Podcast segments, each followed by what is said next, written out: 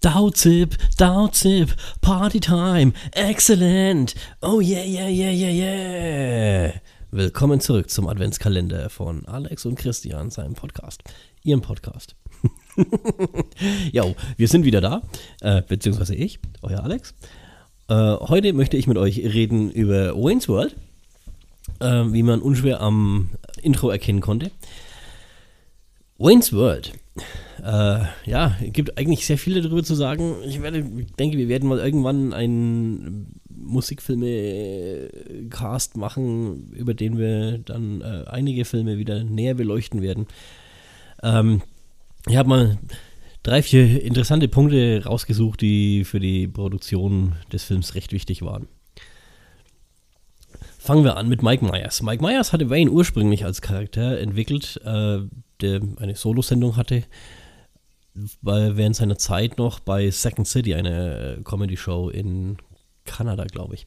Äh, auf jeden Fall wechselte Myers dann irgendwann zu Saturday Night Live in New York und hatte natürlich die Rechte auch an diesen verschiedenen Charakteren, die er da äh, kreiert hatte und wollte Wayne auch da mitnehmen.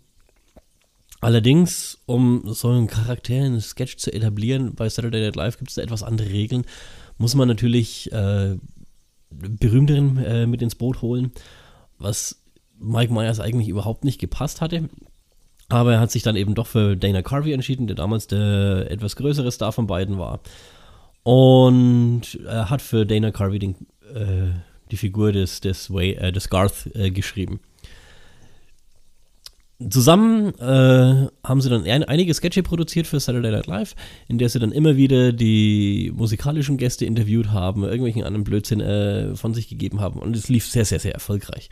Gerade diese Sketche, ja, man kann mal, es gibt drei Zusammenschnitte, die insgesamt eine Stunde ergeben von diesen Sketchen, die auf SNL liefen, damals in den 80ern, findet man auf YouTube. Und du siehst, mit welcher Hingabe man, sie, die das gespielt haben. Äh, äh, Myers und Carvey wurden dann von Paramount und äh, Lauren Michaels, dem Chef von Saturday Night Live, äh, darauf angesprochen, einen Film zu machen. Worauf sie sich dann geeinigt hatten, ein Drehbuch geschrieben haben. Ja, diesen Film schlussendlich dann zusammen produziert haben. Der Film gilt bis heute als der, der erfolgreichste SNL-Spin-off-Film, äh, den es gab. Erfolgreicher noch als die Blues Brothers. Äh, in Amerika circa ja, über 100 Millionen US-Dollar eingespielt. Die wichtigste und beste Szene in diesem ganzen Film, meiner Meinung nach, und ich denke, das ist die, die, die äh, denkwürdigste Szene, die, die den meisten Leuten wirklich im Kopf geblieben ist, ist die Autofahrt vom Studio zum Café, wo die Jungs von Wayne's World im Auto sitzen und Bohemian Rhapsody von Queen singen. Myers kämpfte sehr darum, dass das, dieses Lied in den Film reinkommt. Paramount und Lauren Michaels waren absolut dagegen. Ja, für Paramount war es ein Kostenfaktor, dadurch, dass die Rechte an dem Lied sehr, sehr hoch waren. Ja, und Michaels wollte eigentlich äh, was Moderneres haben, dadurch, dass Rhapsody ja auch schon äh, zu dem Zeitpunkt 14, 15 Jahre alt war. Äh, er hätte lieber von Guns N' Roses Welcome to the Jungle gehabt. Daraufhin hat sich Myers hingestellt und gesagt, entweder ne, wir nehmen das oder aber wir lassen den ganzen Scheiß und äh, ich verlasse die Produktion. Somit hat sich Myers durchgesetzt mit äh, ja, doch durchaus äh, positivem Ergebnis.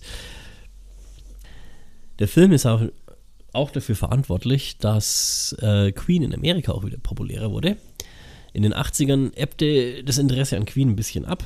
Dadurch auch, äh, dass Queen in den letzten beiden internationalen Tourneen äh, keine US-Stadt besucht hat. Und äh, aufgrund des Films der Bohemian Rhapsody wieder in die Charts einstieg und noch erfolgreicher als beim ersten Mal und sich äh, Platz 2 in den äh, Billboard 100 sichern konnte. Freddie Mercury hat diesen Erfolg leider nicht mehr mitbekommen, da er äh, einige Monate vor Veröffentlichung des Films starb. Jedoch, so sagt Gitarrist Brian May von Queen, gab Mercury äh, sein Okay, dass man äh, das Lied im Film benutzen kann, nachdem er einen Teil vom Drehbuch gelesen hatte, wie das verarbeitet werden soll. Und äh, er hat dann auch noch diese Szene äh, gesehen, nachdem Mike Myers wollte, dass er diese Szene unbedingt sieht und ihm ein Videotape davon geschickt hatte. Nachdem Mercury diese Ausschnitte sah, wollte er ja unbedingt auch noch diesen ganzen Film sehen, aber dazu ist es dann leider tragischerweise nicht mehr gekommen. Ja. Leider heute mit einer etwas traurigen Note am Schluss äh, beende ich den Podcast. Wir hören uns in zwei Tagen. Da werde ich euch etwas über eine andere Band erzählen, nicht über Queen, aber auch eine große britische Rockband, von der noch nie jemand etwas gehört hat. Ich wünsche euch einen schönen Abend.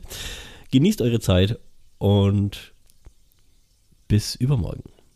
Euer Alex.